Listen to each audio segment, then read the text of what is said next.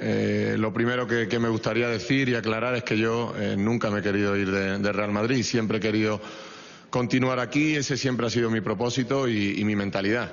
El club me hace una oferta de un año con la bajada de salario. Hoy quiero recalcar y dejar bien claro que el dinero nunca fue un problema.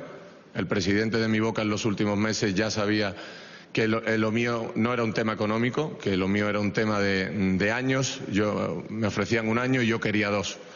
Lo mío era tranquilidad, continuidad para mí y para mi familia. Era lo único que, que yo pedí en las últimas conversaciones, charlas. Acepto la oferta con la bajada de salario y se me dice que, que ya no hay oferta. Dentro de un plazo hasta el 30 de junio que yo sigo siendo jugador de Real Madrid, se me comunica que aun habiendo dado ese ok a la última oferta que, que había sobre la mesa, oferta, propuesta, llamarlo como, como queráis, pues se me comunica que, tiene una fecha de caducidad y, yo no me había enterado. Esa es la, verdad. Desconozco los motivos por qué la oferta Ramos tiene una fecha de caducidad sin haberlo notificado anteriormente. Quizás malinterpreté o no entendí bien, pero a mí nadie me comunicó eso, ¿no? que, tenía fecha de caducidad mi oferta.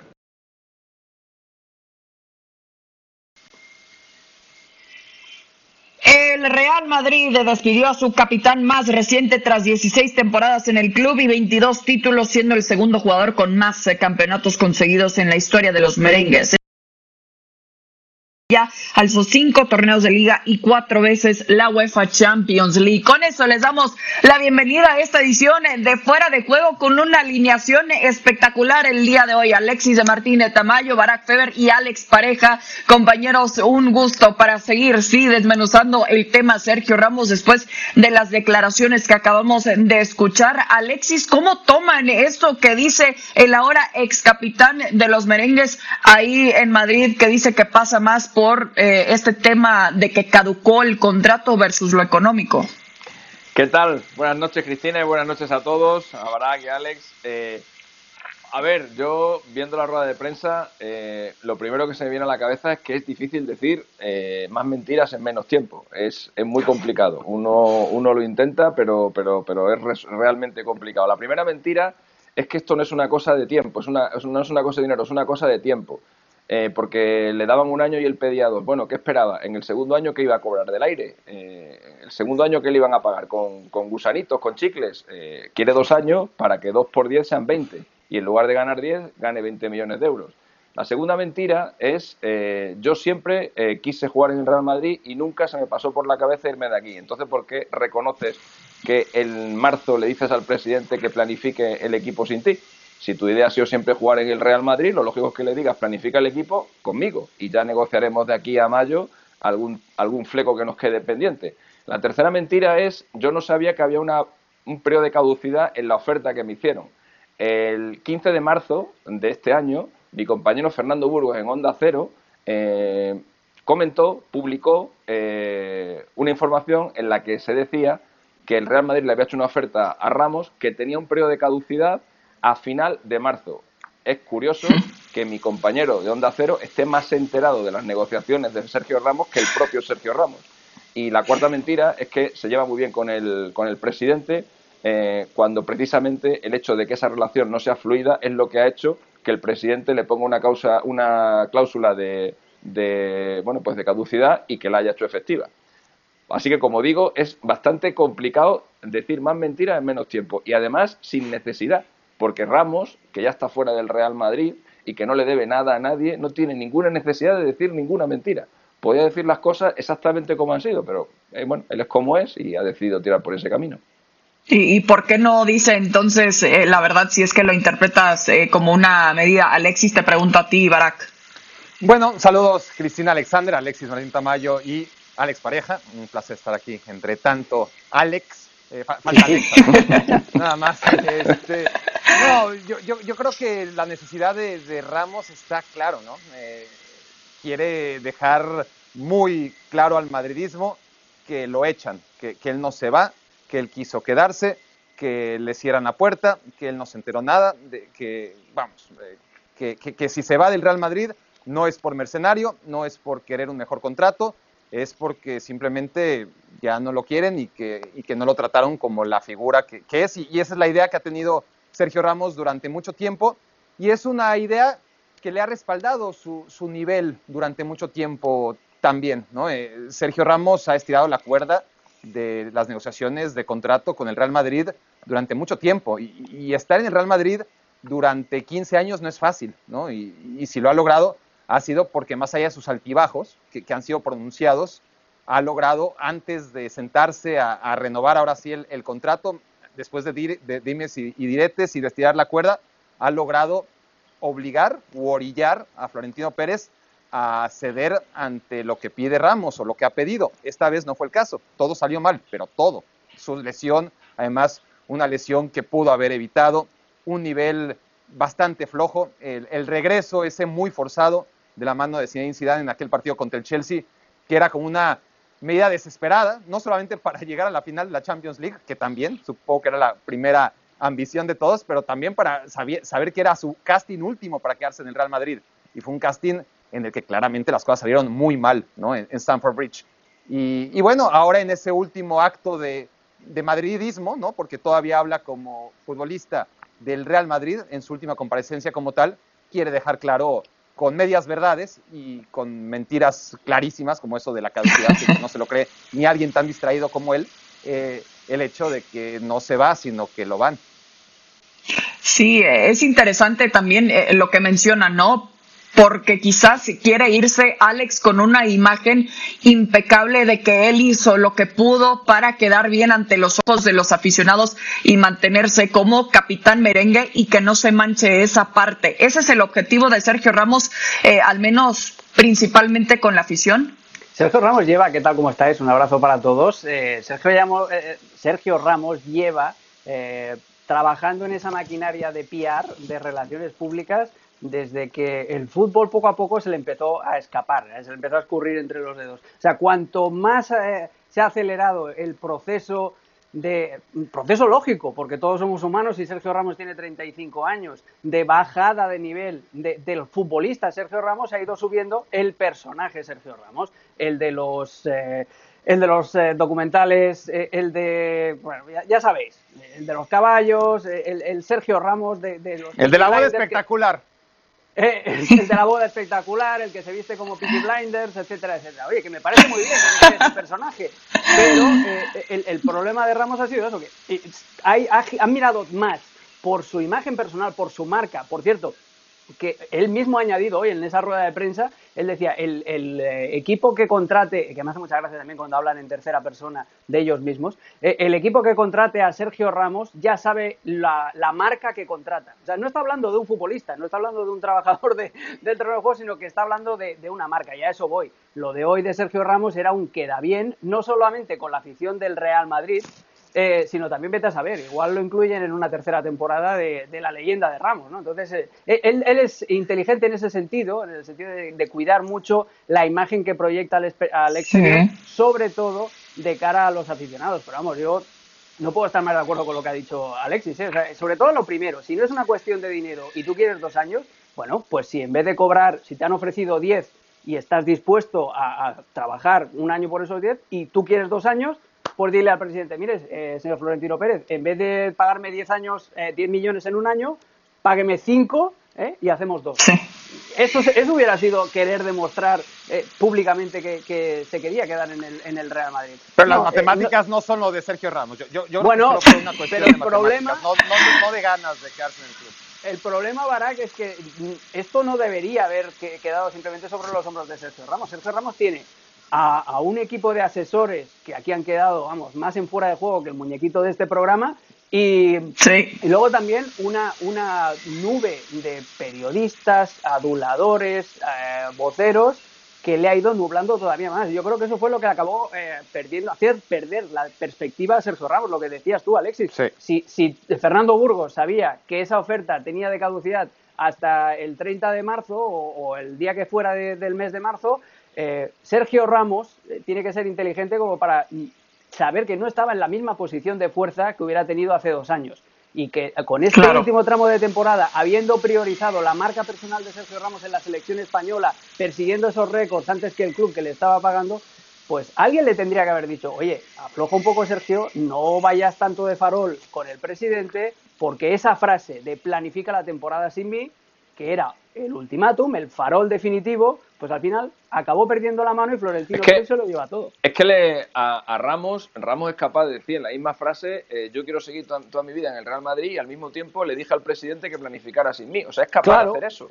Eh, eh, sí, no, no, A mí me recuerda al protagonista de Memento, que como a los 10 minutos se le olvida lo que ha dicho, pues, Guy pues en el, pues en el minuto, en el minuto 11... Claro, pero en el minuto 11 ya está una cosa que no tiene nada que ver con lo que había dicho en el minuto anterior, como no se acuerda, y es una contradicción detrás de otra. Y yo de verdad, de verdad, tanto cuesta salir hoy, dar las gracias al club o lo que sea. Claro. He tensado mucho la cuerda, esto era una negociación, no he medido bien mis puertas, se me ha ido de la, se me ha ido de las manos, eh, joder, actuar con humildad. Eh, no, y que haría como Dios. Me, claro, claro, quedaría perfecto. La gente le aplaudiría, le diría, mira, he intentado, he intentado tensarlo a lo máximo, pues nada, ahora me tendré que conformar con otro club, me tengo que ir del club de toda mi vida. Eh, he intentado buscar eh, un mejor, un mejor futuro para mi, para mi familia, he intentado buscar una mejor solución económica para mí, no la he encontrado y cuando he querido recuperar la oferta del Madrid, pues me he dado cuenta que ya había caducado. Pues mira, ¿qué le vamos a hacer? Me he equivocado, ya intentaré aprender aquí en el futuro y oye, muchas gracias al Madrid y al presidente por tal y que, y que me voy. Y queda como Dios. Queda como, queda como el capitán. sí, queda como el capitán, como la leyenda, que, que mucha gente lo, lo, pinta de esa forma, ¿no? Que sabemos y reconocemos lo que significa dentro del campo también la figura de alguien como Sergio Ramos, que con algunas tarjetas rojas, también en momentos complicados de la UEFA Champions League, quizás le ha quitado un poco eh, el protagonismo a lo que es todo el equipo, toda la institución. Entonces, esta marca ahora de Sergio Ramos, en dónde va a quedar para la próxima temporada, Barak.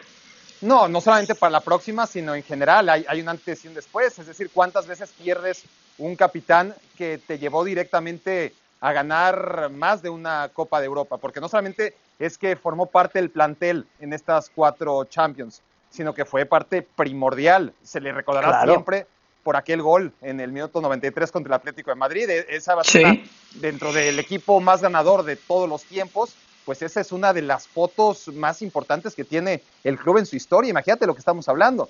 Entonces, claro, eh, a, nivel histórico eh, es incuestionable. Podemos hablar y después profundizar en que le dio muchas cosas y como ya citas, también en varios momentos, en partidos quizás no tan importantes, pero sí se hizo expulsar, es el jugador con más rojas eh, en la historia de, del fútbol español y por supuesto del Real Madrid. Y, tiene muchos lunares de los cuales no vamos a hablar y que conforme pasen los años, y además va a ser una cuestión de justicia, se van a recordar más las cosas buenas que las malas. Y, se lo va a merecer. De cara a la siguiente temporada y a la próxima y a la que sigue, mira, el Real Madrid ha vivido momentos como este, momentos difíciles, traumáticos, leyendas de este calibre se han ido, muy recientemente se fue Raúl y el Madrid no dejó de ser un equipo campeón, eh, se fue Casillas y el Real Madrid no dejó de seguir ganando la Champions League una y otra y otra vez. Y se va ir Ramos y el Real Madrid, a pesar de la profunda crisis institucional en la que se encuentra, seguramente va a encontrar la manera de seguir ganando, porque es un equipo que muy difícilmente va a dejar de hacerlo no, no iba a durar para siempre, eso es la realidad, por, por más que muchos aficionados quisieran eh, de lo mismo, pero pensando en, deportivamente, dónde puede también caber, eh, se, se, ha hablado mucho del Paris Saint Germain, se ha hablado mucho del Manchester City también. Alex, eh, pensando en estos dos equipos, en algún, en un principio, ¿dónde verías más el perfil de Sergio Ramos? Yo para mí, y hemos hablado en otros espacios también, y, coincidimos, para que yo cuando, cuando lo analizamos, para mí el destino ideal para Ramos es el Paris Saint Germain. Eh, porque además el Paris Saint Germain va a intentar, van como locos para, para, conseguir esa Champions que se les escapa un año tras otro. Este en teoría es el último año de contrato el que viene de, de Mbappé, que ya veremos cómo acaba esa historia. Acaban de renovar a Neymar y claro, el Paris Saint Germain esta temporada estaba muy descompensado, tenía un ataque sensacional, pero tenía una defensa justita y una defensa sin líder, porque además se había descabezado tras la salida de Thiago Silva. Entonces, es el destino ideal por eso, por las ambiciones de los cataríes, porque además eh, el fair play de la UEFA mm, va a ser otra vez una cosa bastante, bastante etérea. Eh, lo van a utilizar o lo utilizarían principalmente para, para la Champions, que es lo que más les, les llena los ojos a los dos, al club y al futbolista. Y en la liga francesa, en el día a día, no tendría la exigencia y el desgaste y también quedar expuesto y quedar exhibido que tendría en la Premier, eh, ya sea en el Manchester City, en el Manchester United, que también se ha rumoreado, o incluso en, algún equipo de la ciudad de, Liverpool. Entonces, yo para mí el destino ideal no lo sé, ¿eh? porque además Sergio Ramos dice que no, no mira el dinero, pero estoy seguro de que eh, estará muy pendiente de las cifras que le ofrezcan y eso va a ser un factor muy determinante a la hora de, de, fichar por el próximo club. Pero yo creo que lo que mejor le iría sería el Paris Saint Germain. Sí, más pensando si es que ya, ya no tarda tanto en retirarse, por supuesto, va a querer ganar bastante antes de que llegue ese día. Y pensando en números fríos, en lo económico, eh, también Alexis, eh, es una buena noticia, a final de cuentas, económicamente hablando para el Real Madrid, que ya no esté Sergio Ramos y se libera ese sueldo. Bueno, yo creo que no se ha liberado porque en realidad se lo han dado a Lava. O sea que al final. Eh, es que el, el, el, el, momento en el que Sergio Ramos le dice, yo me imagino la secuencia, presidente le dice, ¿qué hacemos, Sergio? Y le dice Sergio, pues planifica sin mí. Y el presidente coge el teléfono, llama al director general, le llama Ángel José Ángel Sánchez, ficha a Álava. José Ángel Sánchez llama a Álava, oye, que te viene, Álava, vale, perfecto, estoy allí, ya está, resuelto el tema. Eh, los 12 millones que cobra Sergio Ramos para, para Álava, más la prima de fichaje, porque viene, viene libre. Y el problema, está, el problema está resuelto, ya tienen un central que además te puede actuar de lateral y de medio centro, y, y el sueldo de uno va para, va para el otro. Y que te va a durar 10 años. ¿Perdón? No, y que te va a durar por lo menos 8 o 10 años. Sí, bueno, claro, y es bastante más joven que, que Sergio Ramos. Y también hace partidos como el que ha hecho hoy, que ha sido, un, que ha sido lamentable. Pero, pero hoy, hoy, sí, sí, eso, quedó eso le puede, eso le puede pasar, eso le puede pasar a cualquiera, ¿no? Pero eh, yo el destino que le veo es el PSG. Yo lo comenté el 15 de enero en Onda Cero. Eh, Sergio Ramos estaba negociando con el PSG y la oferta eran 3 años y 15 millones de euros. Eh, no sé cómo estará esa situación ahora mismo, pero intuyo que después de lo que ha dicho hoy y después del final de temporada que ha tenido Sergio Ramos, en el que apenas ha jugado seis partidos en los últimos seis meses, pues intuyo que el PSG no le va a dar eso que estaban negociando en enero, 15 millones por, por, por tres años. Pero, pero yo creo que por ahí por ahí van a ir los tiros, porque el PSG estaba interesado en él, eh, a, él le, a él le tira París, además está muy cerca de, muy cerca de España, y yo creo que es donde va a acabar que cheque bien esa fecha de caducidad, que también es bastante importante con la comida y por supuesto también en los contratos, exactamente, con los contratos de fútbol. Y seguramente de algo habrá aprendido Sergio Ramos de esta experiencia, al menos eso esperamos. Pero vemos un poco de la actividad de la Eurocopa eh, con una doble jornada también, más bien doble cartelera el día de hoy todavía recordando, mandándole ánimos a Christian Eriksen, eh, quien ya puso un mensaje personal a través de su Instagram, que vaya que emociona eh, ver que lo haga personalmente. Lukaku lo tenía muy presente también en el partido el día de hoy, donde Bélgica al final lo gana dos por uno eh, Barak y sufrió al menos en los primeros minutos también porque Dinamarca encontró el gol muy temprano. ¿Qué le hará falta a Bélgica después de lo que viste en el encuentro de hoy? Pues mira, todo lo que le hizo falta en el primer tiempo alcanzó a resolverlo en el segundo. ¿no? Honestamente fue un Dinamarca que salió con todo, que, tuvo ese gol no por casualidad, sino porque realmente se lo buscó.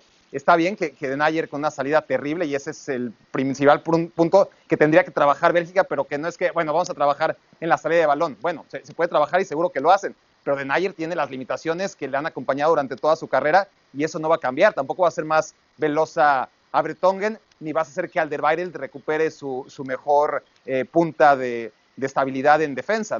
Ese es el gran problema que va a mantener Bélgica durante toda la competición, más allá de que se pueda trabajar en tratar de que sean carencias no tan notables como lo fueron hoy en los primeros 45 minutos. Un Dinamarca al que hay que reconocerle que juega muy bien, que arrasa a una de las grandes favoritas a ganar esta euro, que la minimiza, que durante 45 minutos la hizo ver mal, pero a la que no pudo sentenciar. ¿Y cuántas veces no hemos visto este tipo de partidos entre un equipo que domina, pero que no tiene la, mordiente suficiente como para obligar a, Bélgica a hacer una remontada de verdad, una remontada épica? Eh, solamente tuvo que remontar un gol cuando, por lo que vimos el primer tiempo, debieron ser por lo menos dos. Y a partir del ingreso de De Nazar, que combinó muy bien con Torgan, como si fueran hermanos, ¿no?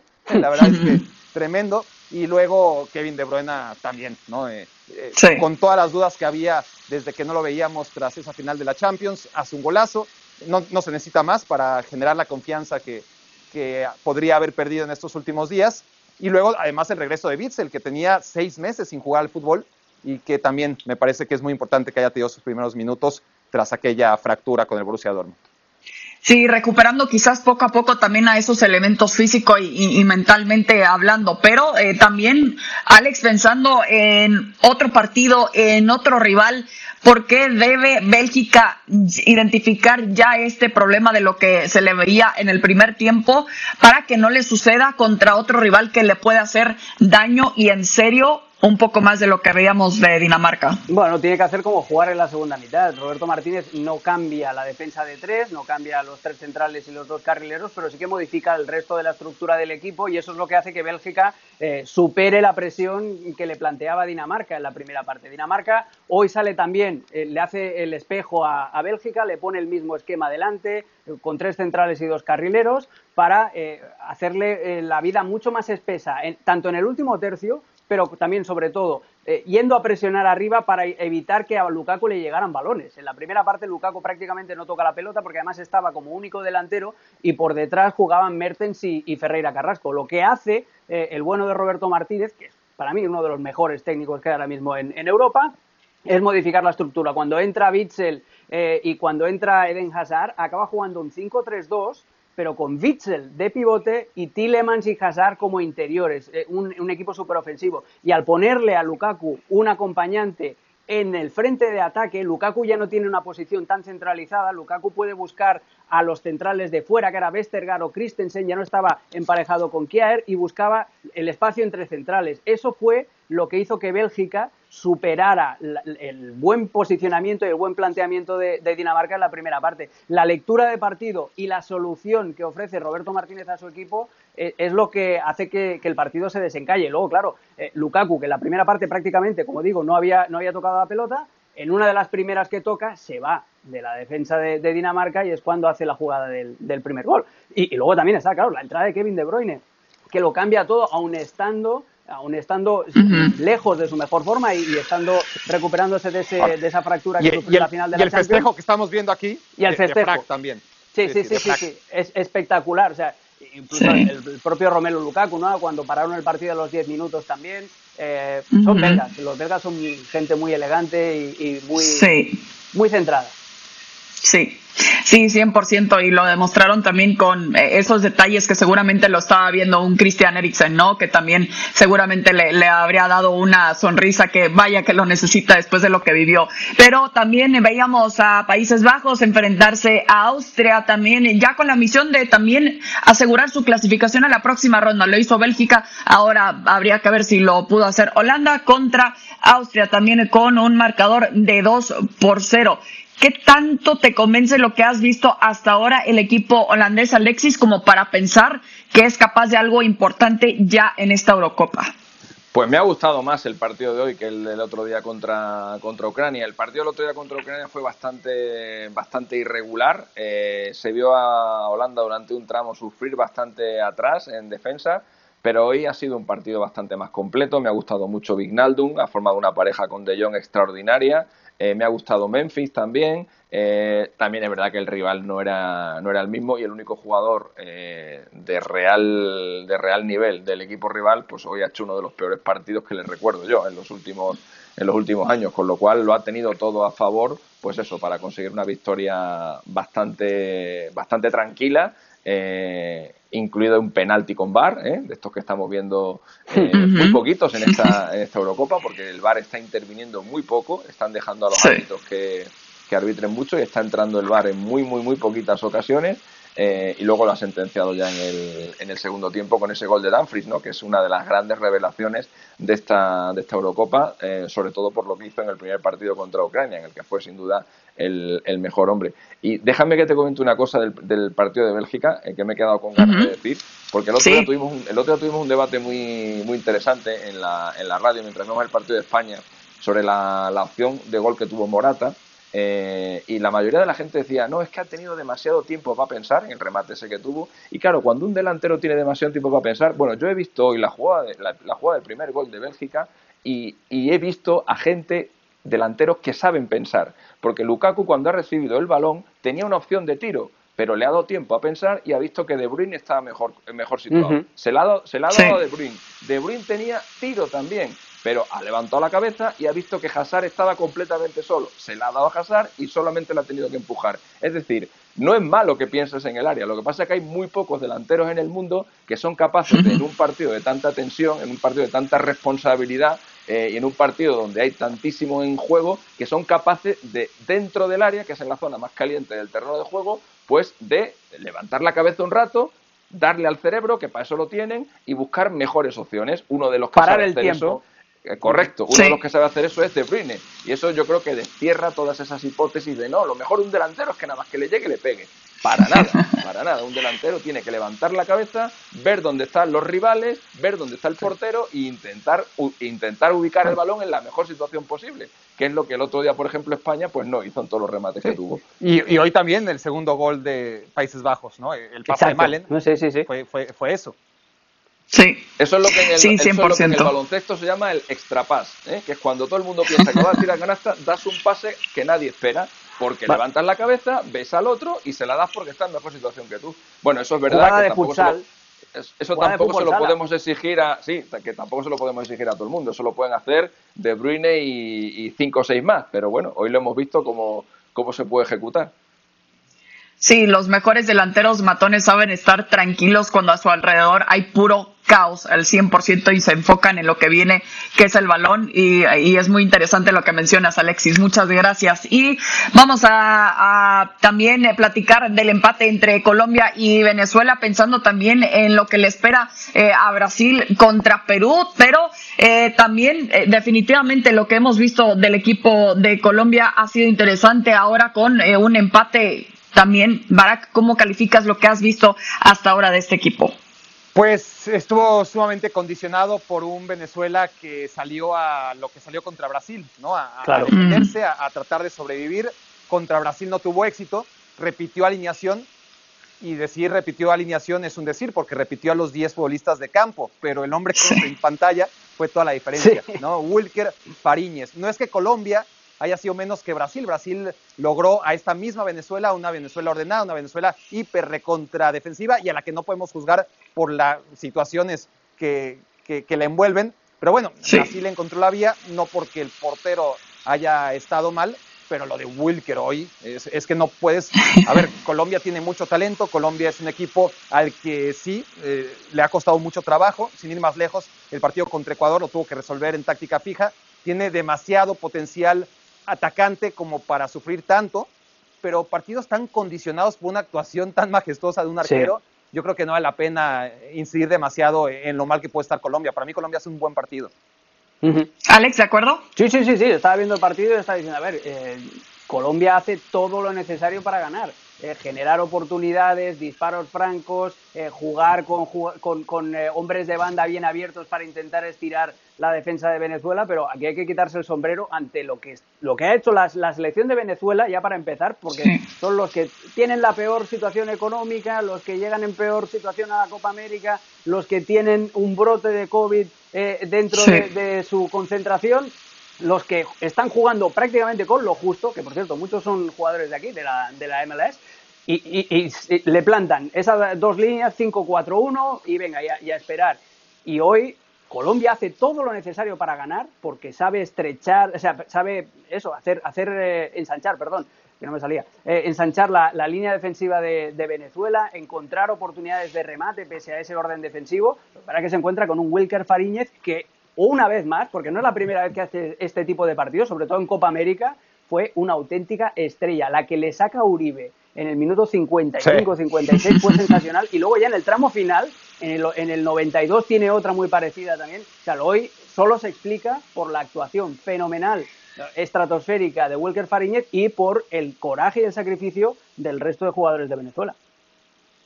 Claro, ¿y, ¿y, qué dice entonces de lo que le hemos visto no solo a Colombia, sino lo que ya mencionan de esta situación de Venezuela en cuanto a la unión también del equipo, Alexis? Sí, no, no, sin duda. Para mí, Wilker Fariñas es el mejor portero de Sudamérica. Lo he dicho siempre. ¿eh? El, el handicap que tiene, el handicap que tiene es que es muy bajito. Y eso es lo que impide. Eso es lo que impide que a lo mejor los grandes equipos se fijen en, en él, pero es un portero súper habilidoso con unos reflejos tremendos y para mí, insisto, para mí es el mejor de Sudamérica. Por cierto, hablando de goles, Hoy eh, Colombia, séptimo partido consecutivo sin recibir gol en la Copa América, Wow. está a uno de su propio récord, que está en ocho de la época en la que la ganó. Con eso cerramos fuera de juego. Alexis, Alex, Barak. Yo soy Cristina Alexander. Nos vemos hasta la próxima.